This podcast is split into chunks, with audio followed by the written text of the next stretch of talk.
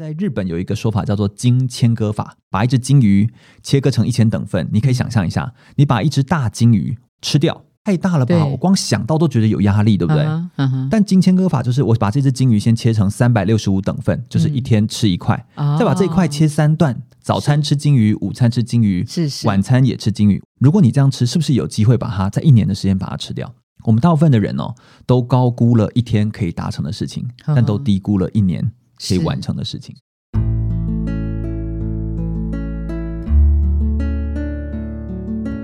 植牙诊所，帮你一生都精彩，从新鲜到退休。Hello，大家好，我是主持人 Pola。在年初的策展，我们推出转出新价值的系列。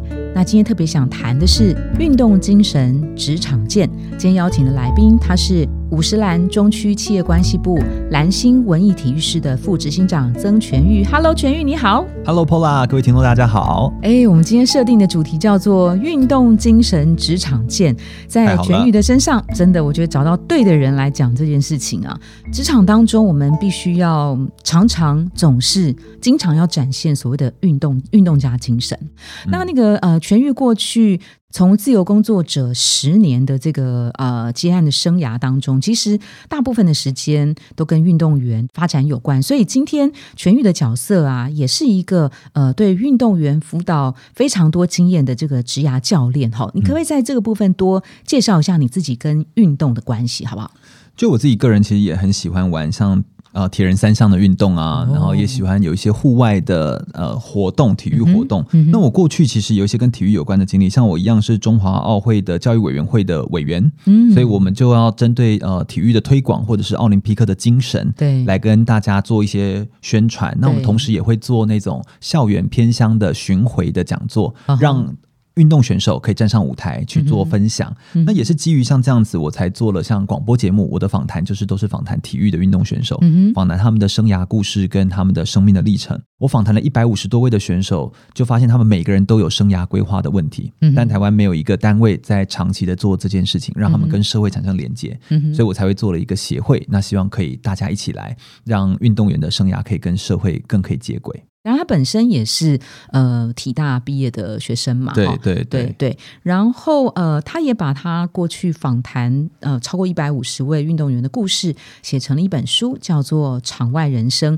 那第一题，我们就先想问全玉的是，不管他是运动员、业余的，或是专业的运动员，或者是他是体育科系的毕业生，在一零四人力银行的资料库当中，我们最常发现的就是他们在毕业之后的职涯路程是碰到比较多交叉点，或甚至我们可以讲叫做囧途的这件事情。哈，你可不可以大概跟大家分享，就是呃，多半他们碰到什么样的问题？好，然后什么样的建议会是他们在当下最觉得最有效，以及未来三到五年，你看他们一路上发展的好的几个主要原因？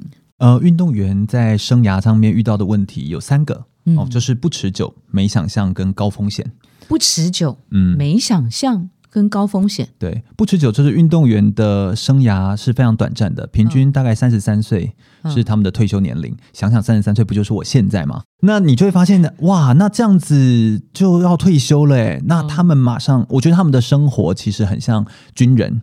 嗯，呃，如果你是呃自愿役的军人的话，嗯那你的退休的时候，你可能也还很年轻，四十岁是或几岁，但是你会发现，你过去的军旅的生活可能跟出社会的社会生活是很不一样的世界体育也是这样，哦。体育是一个封闭的世界，哦，他们在体育圈里面的每日的生活跟一般人很不一样，所以这就牵扯到第二点，叫做没想象。因因为它是一个比较封闭的环境，譬如哦说，甚至柔道选手不知道脚力选手或者是羽球选手的生活是什么，很孤立，是不是？因为他们也是要每天都在做练习啊，他必须够专注，才能够有够高的哦运动表现。现。对，那他在不停练习过程当中，他是不是会，他就没办法有那么多时间去关注其他的事情？是是是，哎，这那这样个我没想象到，哎，嗯对所以就是很难嘛搞不清楚，所以，所以就确实，所以我们也为什么协会要一直沟通这件事情？哦所以很谢谢职涯诊所来让我们聊。那第三个就是高风险，你说没想象，你说不持久，如果你有成绩拿到奥运金牌，嗯那那都还是可能还有价值，对不对？但问题是不是所有人都可以拿得到啊？真的，你只要中间金牌就这么一面，对你只要中间有受伤，受伤甚至说不要说受伤，你只要成绩不够好就归零，嗯就是一切就是从零开始，就等于没有。嗯，那也因为这样的风险，让运动员跟社会其实本身是会产生一一堆的关系上面的比较多的呃问题。紧张，对，会有一些关系上面的问题，譬如说他跟社会关系当中，他会觉得说关系过强。哎，你是一个棒球选手，你为什么可以去卖便当？棒球选手没有错，卖便当也没有错，但是这但是两个这两个绑在一一，起，社会就觉得你奇有错，怪，这就叫做关系过强，因为社会的关系压过了运动员，就是会有这种关系上面的压力。OK，那运动员他是一个身份，他的身份会有这样的压力，尤其是职业运动员。对，但其实你你什么职业都可以做啊，是是本来就应该是如此，我们应该是这样子来看待的。所以他会有这个社会压力，这是？这是一种我们叫做社会关系的失衡，哈哈，所以这是叫关系失衡的问题。那第二个更严重一点，叫关系混乱，就是我过去可以，但现在不行。譬如说，我过去在跆拳道界是被捧在手掌心上的存在，我二十几岁就拿到奥运的金牌，嗯，对不对？因为都年运动员都很年轻嘛，就嗯拿到很好的成绩。但一出社会，别人就说：“嗯，啊，你怎么 Excel 都不会用？”所以他会很混乱。我以前很有价值啊，为什么我现在没有价值？嗯那种混乱是他的心中会很冲击，嗯哼，但这都还不是最严重的。好，最严重最严重的是关系的疏离，关系的疏离，就是这个世界上多一个足球运动员跟少一个足球运动员有差吗？有差吗？那他跟社会就是疏离的关系。所以，我们应该要帮助运动员在生涯上面，如果可以往上更有进展的话，我们要做的事情其实是搭一个桥梁，让运动员可以更理解社会大众需要的东西是什么，要有人用他们可以理解的语言去跟他们沟通。嗯哼，但也应该倒过来，也要让社会大众更知道运动员他们身上其实有很多值得学习的地方。我觉得这件事情是重要，是因为我嗯。不直接谈就业、是是。是有原因的，因为我们过去你如果谈就业，我们会直接去解决就业问题，对。于是我们就会开出职缺对，来。现在呢，我们决定要呃应征一个打扫的工作，是，但限定只能奥运选手来应征。我在解决你的问题啊，嗯。但是你就突然间会觉得，嗯，为什么你限定，譬如说我们要去要要在这个饭店里面打扫的工作，但是限定我我只能给亚奥运级的运动员，是因为你希望保障他们，不要让他们失业嘛？嗯嗯嗯，但是你这样的做法并没有让他觉得被感受到那一份尊重。是是是，就是我觉得人在求职这件事情上，他不是只是一个混一口饭吃，呃，一个工作可以赋予人的东西很多。哈哈就是我个人是这样看这件事，所以我觉得他应该要从更核心的点去思考。生涯规划它有很多个阶段，尤其在思考像你自己个人的社会关系也好，嗯。或思考自己未来要装备什么能力也好，嗯我觉得你可以越早开始，其实都是一件好事哎、嗯哼。尤其对运动员来说，因为你的时间很宝贵，嗯哼。你的时间本身很少，嗯哼，所以你要怎么样在就是在你的平常训练当中挤出一点点时间，嗯就去思考这些事情，嗯哼然后去累积一些社会需要的能力。嗯哼那种叫做生存能力，譬如说你讲话的能力，他怎么样把他的东西陈述清楚，总不要别人每次访谈问你，当你有机会可以发挥影响力的时候，你只能说很棒啊。就离开了，那是一个多么可惜的这个机会，对不对？如果我们是我们任何我们在职场的人士，我们都会知道要把握这些很关键的时间点，对是不对？是是，但运动员为什么没有意识到呢？他不是不知，就是他真的是没有人教过他，对，因为在过去的体育产业里面没有这一块啊的教导啊，嗯哼。所以我觉得这件事情是重要的。对，所以当镁光灯在呃运动场外出现的时候，他反而会胆怯，会不知道该说什么，如何表达，对不对、嗯嗯 o k 嗯好，那这个当然只是呃众多呃技能当中的一项嘛。呃，全域好像是呃有一个所谓的目标设定的一个方法，我记得在你的书里面有提到，就是是第八章对冬奥银牌的那个柔道男神杨永伟哈没。错，你可不可以教听众朋友们，就是说，这当然就不限是体育系的或是运动员喽，可能各行各业、各科系的学生他都可以适用。嗯到底什么叫做这个目标设定的九宫格？刚好这集播出也是年初的时候，也许可以透过这个目标设定的九宫格来找出转职的新价值哦。是我们把很多的职场会用到的能力分成二十种力量。二十种，我可能先花一点点时间，快速说一下为什么我会这样区分。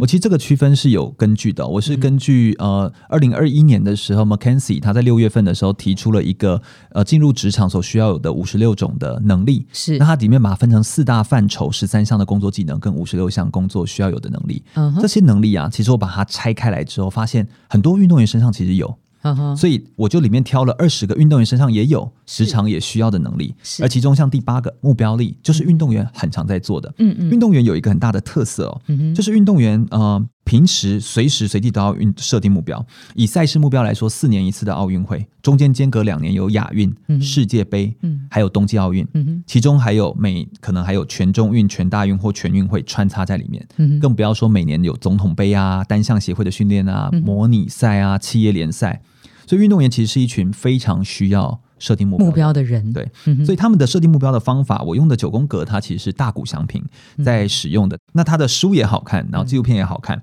然后收入又高，好、哦就是现在就是他大概已经到顶了，就没有看过那么高的谈到的这个薪资哦。嗯，他把一个你很大，假设我要得到一个奥运金牌，对，这么大的一个目标，甚至有一点难度的目标，嗯他把它切割成九九八十一等份。对，就比较容易执行了，对不对？但为什么嗯切割小就容易执行？呃我们就想说，目标没变，对？我只把它切小啊。但是我是排有序的，对，就像一块豆腐的那么大的一个豆腐，切开也没变啊，但为什么就会因此比较容易？嗯哼它在日本有一个说法叫做金切割法，嗯把一只金鱼切割成一千等份。你可以想象一下，你把一只大金鱼，我说，哎，请你帮我 POLA，请你帮我把这只大金鱼吃掉。嗯，我一下想说金鱼太大了吧，我光想到都觉得有压力，对不对？但金切割法就是我把这只金鱼先切成三百六十五等份，就是一天吃一块，哦再把这一块切三段，早餐吃金鱼，午餐吃金鱼，是是晚餐也吃金鱼。我们先不考虑那个会吃腻的问题，嗯就哈。但是如果你这样吃，是不是有机会把它在一年的时间把它吃掉？嗯哼，我们大部分的人哦，都高估了一天可以达成的事情，嗯但都低估了一年可以完成的事情。所以时间的复利这件事情，大家也要相信，对不对？嗯对，然后就要不断的去把你的目标切小，嗯哼然后让你更容易去执行。所以我觉得像杨永伟他在目标设定九宫格当中，他的切法，他我记得他是在二二零一七年的时候，在上我在国家训练中心在帮他上课的时候，嗯，然后呢，他就提出说我要拿到奥运金牌。他后来二零二一年的东京奥运，他没有拿到奥运金牌，他拿到银牌，对不对？是是，但是虽不中，亦不远矣。对呀，他后来在隔个好没几个月哦，就是呃结束过后，二零二二年的四月份左右，他就在呃阿布达比还是在哪里的比赛，就世界排名就排到第一。所以其实你切割目标这件事情是很有效的，而且他后来发现。我所有的东西我都注意过，我都知道我要怎么做，嗯但我其实从来没有排在一起去梳理过这些想法到底对我达到目标有怎么样的影响。嗯哼哼哼，这其实就是目标设定的重要性。是或许我们一年找一个时间点，有意义的时间点，有代表性的时间点，嗯哼来思考自己的目标，真的是有意义的时间点，对啊，像新年就是一个时间点。是是，所以那个呃，全玉刚刚的那个呃介绍啊，就是先设定一个伟大的目标，嗯那在这个伟大的航道上面，它必须要有一个。短距离的，它就要有有一些那个 checkpoint，就是它刚刚所谓切割的这个呃目标设定的九宫格。他刚刚有提到九九八十一，哇，八十一宫格，或是嗯金鱼把它切成一千一千份，哈，不管你怎么切，就是要把大目标换成小目标。那这个的好处呢，就是让你的这个愿景，不管你的个人愿景是两年、三年、五年、十年，哈，你只要有这个大目标之后的这个小目标，是可以让愿景因为你的行动而让它逐渐的落实，而不是变成一个白日梦，对不对？你应该贴在你的位置的前方，是，不时抬头，或在用电脑的时候很忙碌的时候提醒自己，哦，我还有一个目标。哈、嗯就有的时候它也是可以提醒你自己。是是，甚至就是他告诉你说，我还有一件我要做，是有一件事情我要去做，而且我已经慢慢哦 check check 一个一个达成。是是当你八个小项目达成，中间那个大目标就会达成。哦，或者是说，当我那个项目突然很久没有达成的时候，表你可以检视示我可能一下发生什么事嗯对对对对、o k 好。那第二个，我就想问那个全愈啊，你接触过这么多的运动员，我觉得看运动员的故事，不管他是在竞赛的那个过程，还是在训练的那个过程，我觉得都会让呃观众有很热血的这个感受。嗯那你采访过这么多的运动员，一定有一些。运动员给你给社会的很多种力量，对不对？今天想特别请你来跟我们分享你接触到的这些运动员他们所展示的这个力量。全玉真的是蛮厉害，真的是一个很好的作家。他把运动员给他的力量，他把它收敛在二十种力量。我为听众朋友们选了其中的两项，第一个就是布局力，好、嗯布局；那第二个就是矛盾力。为什么要举布局例？因为我们就会发现职场上面哈，很多你会着眼在细节，不是说细节不好，但是他偶尔他必须要抬头，他才有办法看到事情的全貌是怎么样。那我觉得这件事情在当下还要知道全貌，在事件发展之前，他更必须要有布局事件、去导演这出戏的那个能力哈。是，所以我们先请全玉来跟我们讲，用他所认识的运动员的故事。好，呃，布局力谈的其实是一个足球运动员，他叫做吴俊清，他已经有大概二十二年的踢足球职业选手的经历哦。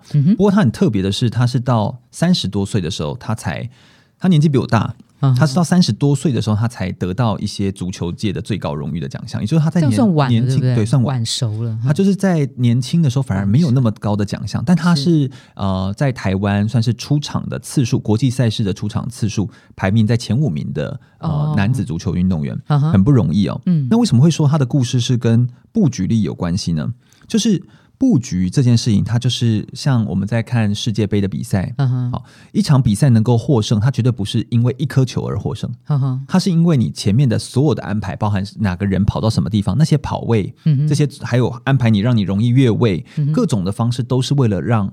这场比赛能够赢，关键不是一直进球，而是能够赢球。是，所以布局它其实是一个很长时期的呃铺陈的能力。所以在足球运动员当中，他们常常会说有一种能力叫做阅读球赛的能力。就有些人他其实不看不懂球赛，就他在所谓的，甚至他是足球员哦，他也看不懂球赛。他总会专注在他脚旁边那颗球，嗯，而不会看懂现在到底球留在自己脚边比较好，还是传出去比较好。是是。这种思考其实就叫做布局，其实是一种策略性，它其实是一种策略。对，所以，我们不管说是工作当中，有的时候同样是努力投入工作或努力投入训练，有的人效率为什么就比较高？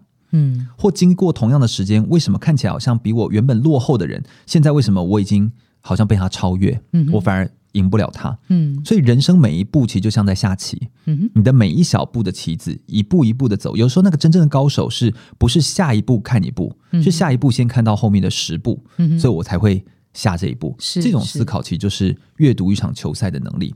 那我觉得，呃，因为他有十三年的亚运的经验的足球选手吴俊清，他就说要怎么样可以把自己的。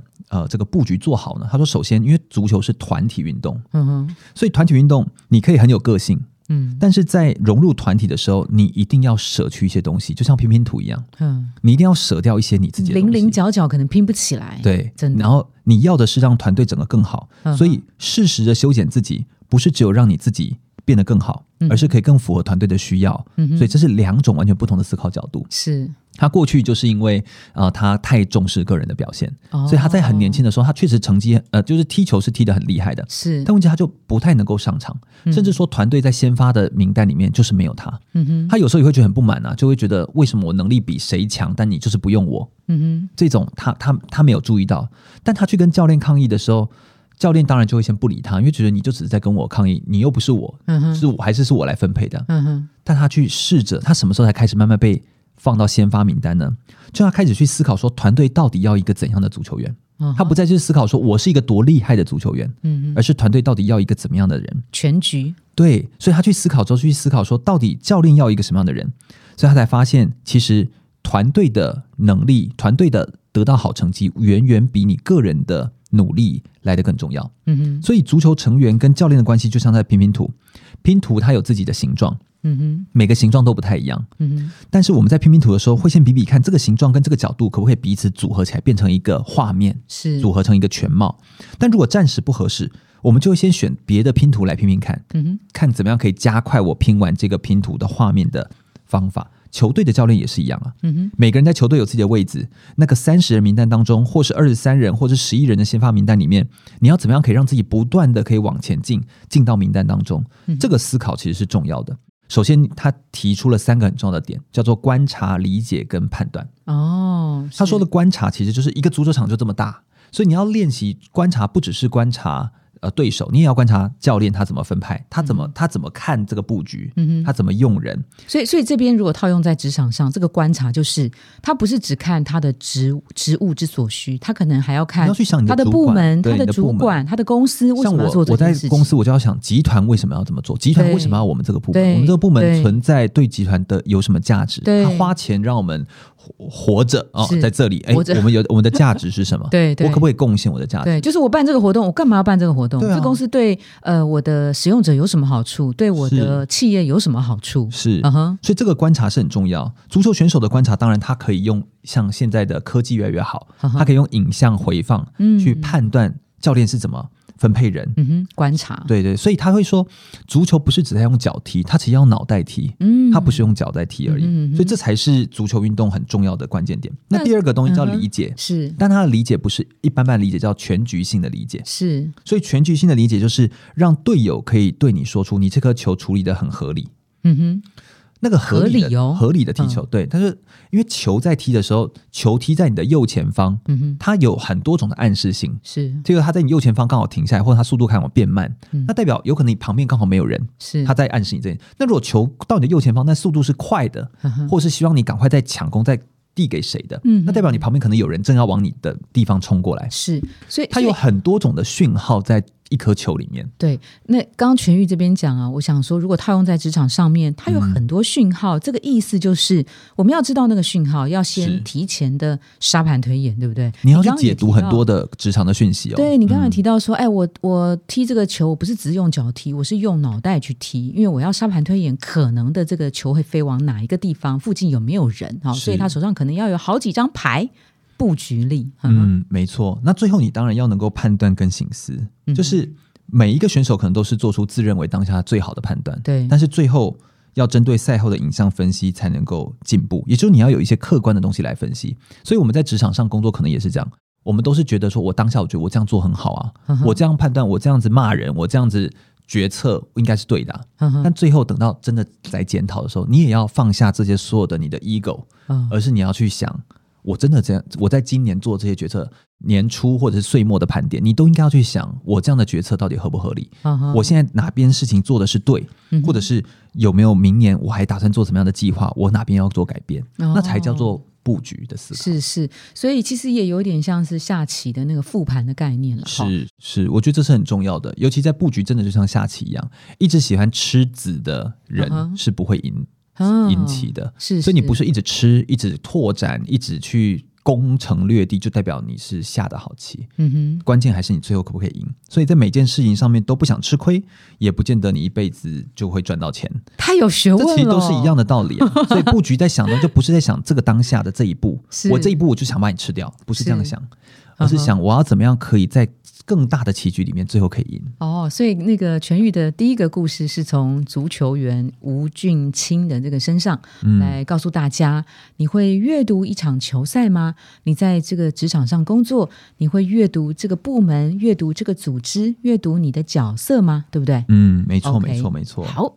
那第二个可能可以跟大家分享矛盾力。那矛盾力的内容，我觉得它是本身是呃，在谈谈运动员他自己本身的特色。廖宇荣他是一个很特别的运动选手，嗯哼，他是五官立体，然后他是花莲的原住民的选手嗯哼，啊、隔代教养，然后继父带大的，然后读体育班。嗯，其实这五个标签哦，在他的身上，以女子柔道选手来说，她是六十三公斤级最佳的世界排名的选手。嗯哼，但是廖宇荣，很特别的地方在这五个标签，很容易会让一个人抬不起头。嗯，假设你今天太标签了，嗯，太多标签了。刚本想阻止你的，是是，但是我是我当时有跟他沟通这件事，说我写在书里面可不可以？他说可以。好、因为太多人都会用这样的标签去看待他，是。甚至说在高中以前，廖宇荣嗯。他一年只见到父亲不到五次，不到五次练柔道两年之后，阿嬷才知道说啊，你练柔道哦，这样。哦真的还蛮典型的隔代教养是是是。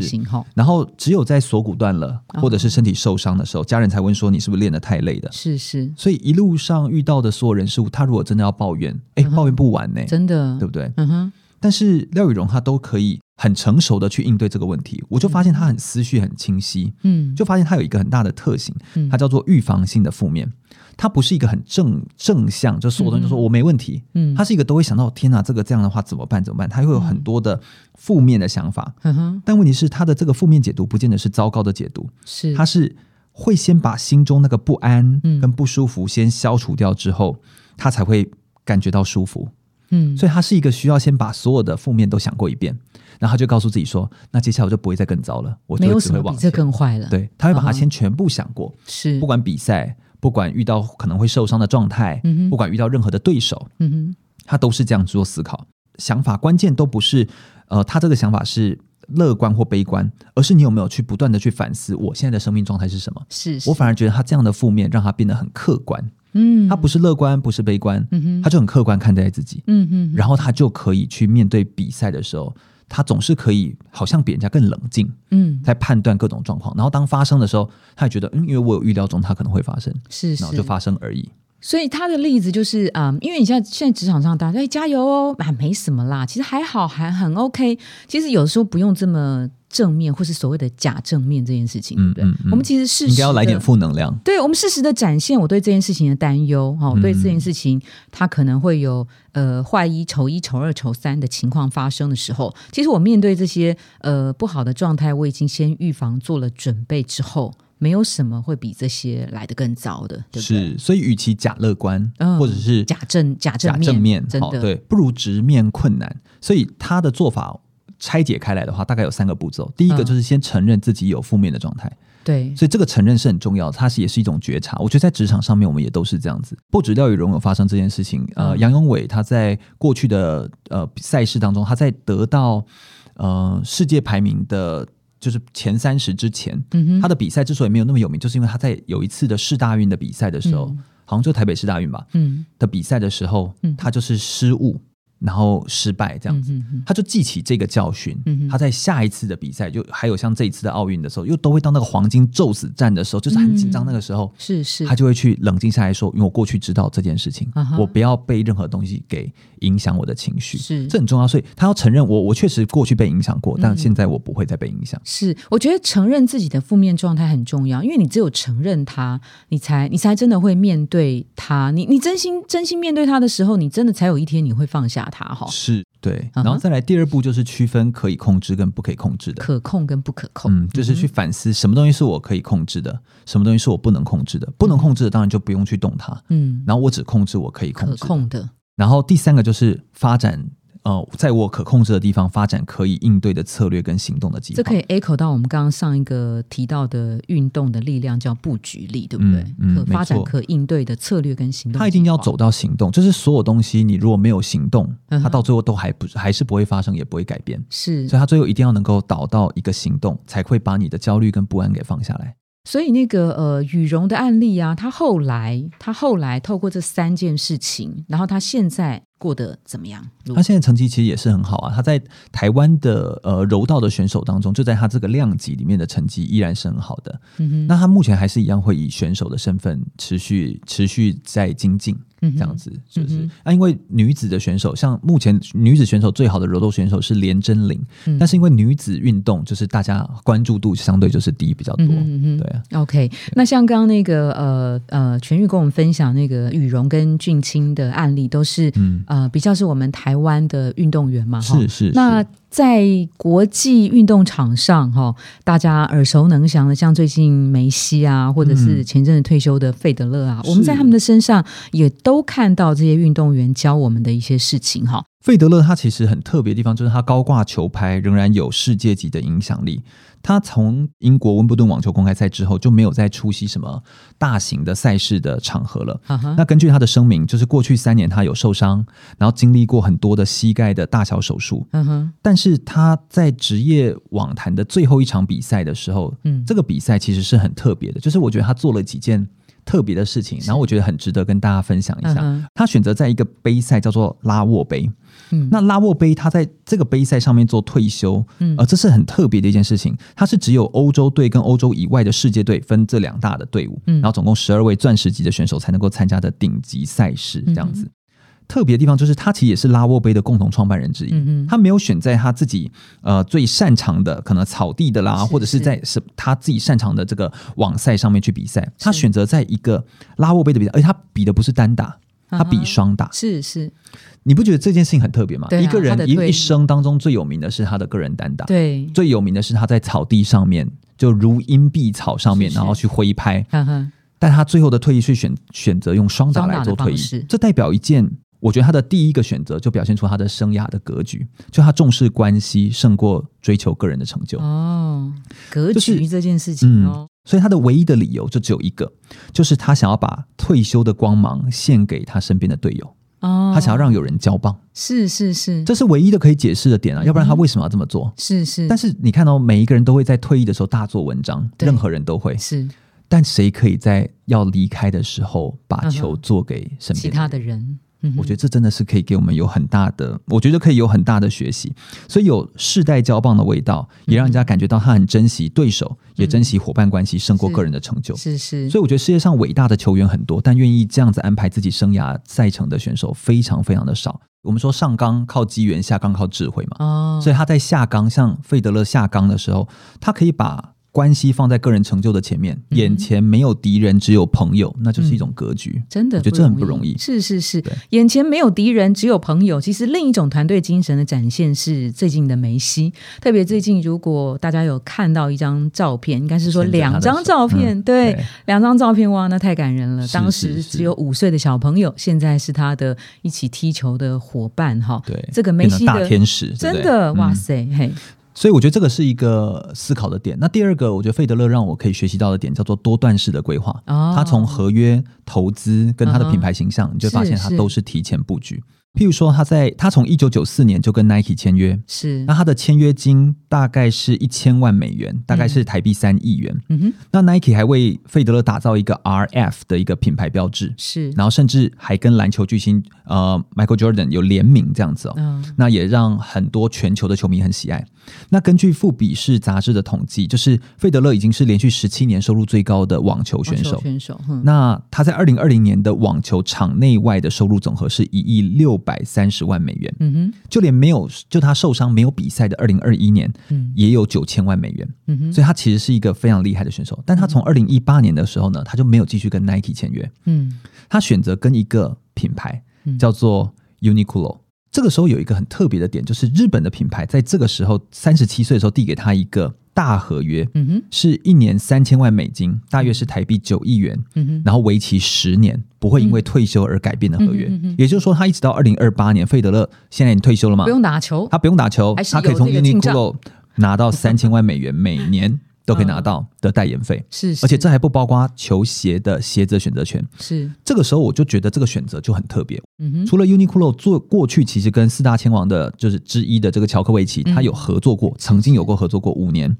那费德勒他的形象还可以带来很多加成效应，是。因，为费德勒本身他代言的是劳力士嘛，对啊，然后到 LV 旗下的这个好像是明月香槟，嗯就各种的，他其实都有代言，然后还有私人空呃，这个私人航空公司等等的。很特别的就是 Uniqlo 过去没有出，就是它没有网球鞋，是，所以他从这个他的代言的品牌的操作之外，他就先跳到一个可能有一点经验，但是可能又不是网球这么强的，也不是体育用品那么强的一个品牌。哦是是是，他用他的能力去扩，他对这个 Uniqlo 就会有帮助，扩大他的客群，对不对是是是，？Uniqlo 也会帮助到他，对，这两者可以搭配。最棒的一个点就是 Uniqlo 很尊重他，嗯他的退役的思考有思考到 Uniqlo，那又因为他没有卖网球鞋，所以他的网球鞋又可以另外再去延伸，所以他的网球鞋呢，他的这个妻子后来找了一个瑞士的在地品牌，叫做 On Holding。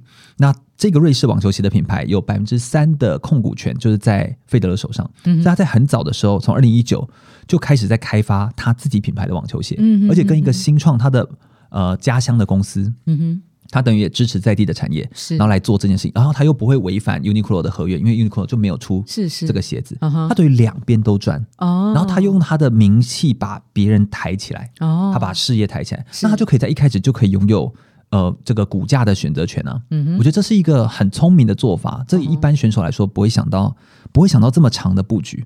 经纪公司或是可以说，有经纪公司，的选手非常多啊，也不也不一定做得到，因为哦经纪公司要动用一个要动一个选手的思考，首先有一半以上是选手自己必须要有意识到。OK，好，那节目到了尾声，我们到了粉丝敲碗的单元哈。那有一位呃朋友，他在一零四植牙诊所的网站上问了这个问题。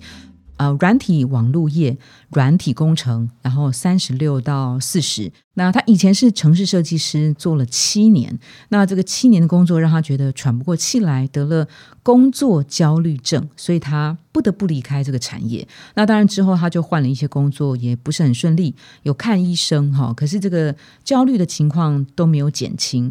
曾经他去面试城市设计师，可是面试官直接跟他讲说：“哎呀，我觉得你能力是够的，可是呢，你缺乏自信。我觉得你好像心理上还没有准备好要回来职场。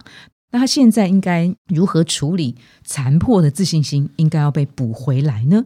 嗯，如果是真的比较严重，我觉得还是要诉求专业的。专业的医生给予的诊疗，这样我觉得这是很重要的一件事情。但首先是你可能要先愿意去听不同人的意见了。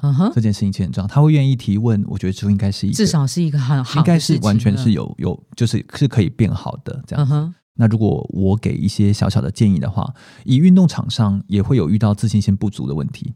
我们说，你一个人要能够成长，成长一定是百分之八十五你是熟悉的，百分之十五是陌生。原因就是因为我们学习有分舒适圈，嗯，然后学习圈，最后是恐慌圈。嗯，他会这样，就是落在恐慌。他有太多东西都是可能是对他而言是新，或者是可能是人际相处上，可能是与人的互动上，那个东西的的压力对他而言过大。回来一点，去做一点比较简单的事情，或是他比较熟悉的事情。对体育的好处，就是因为它是重复的东西。比如你会在体育当中累积一些心理资源，那个心理资源可以帮助你得到一些心理的正面的能量。比如说你去跑步，跑一场马拉松，你会觉得我完成了一个任务，我挑战了一件事情，我会得到那种心理能量，是可以转移到职场当中使用的。是是，但反而职场当中的有些能量无法转移过来，因为它是复杂性高的，他会觉得它无法迁移。是，所以简单的东西的完成。所以，譬如说，他也可以把家里整打点好啊，整理一下家里，整理一下自己的仪态啊，他都会从一些小东西的累积。让自己慢慢好起来，你一定要先好起来再进到职场，因为职场本来就比较不适合你，就是直接来这边疗伤。那你如果真的要疗伤，我建议你像运动，像一些做一些重复性比较高的一些活动，或者是去从事自己过去一直很想做，但是可能没有机会去尝试的，想完成的一些 bucket list 哦这些东西，我觉得这都很好啊。当然，如果真的比较严重，一定要诉求专家。OK，好，那今天非常谢谢全愈带给我们这么好听的故事，运动精。神职场见，也谢谢全愈，祝福全愈在二零二三年的工作都能够非常的顺心如意。谢谢，谢谢，谢谢，拜拜，大家。如果您喜欢今天的内容，请给我们五颗星，并且留下好评。假如有更多的问题，欢迎到植牙诊所的网站来发问。特别想听什么主题，请点击节目资讯栏的链接投稿给我们。也邀请您订阅追踪，掌握最新的内容。我们下次见喽！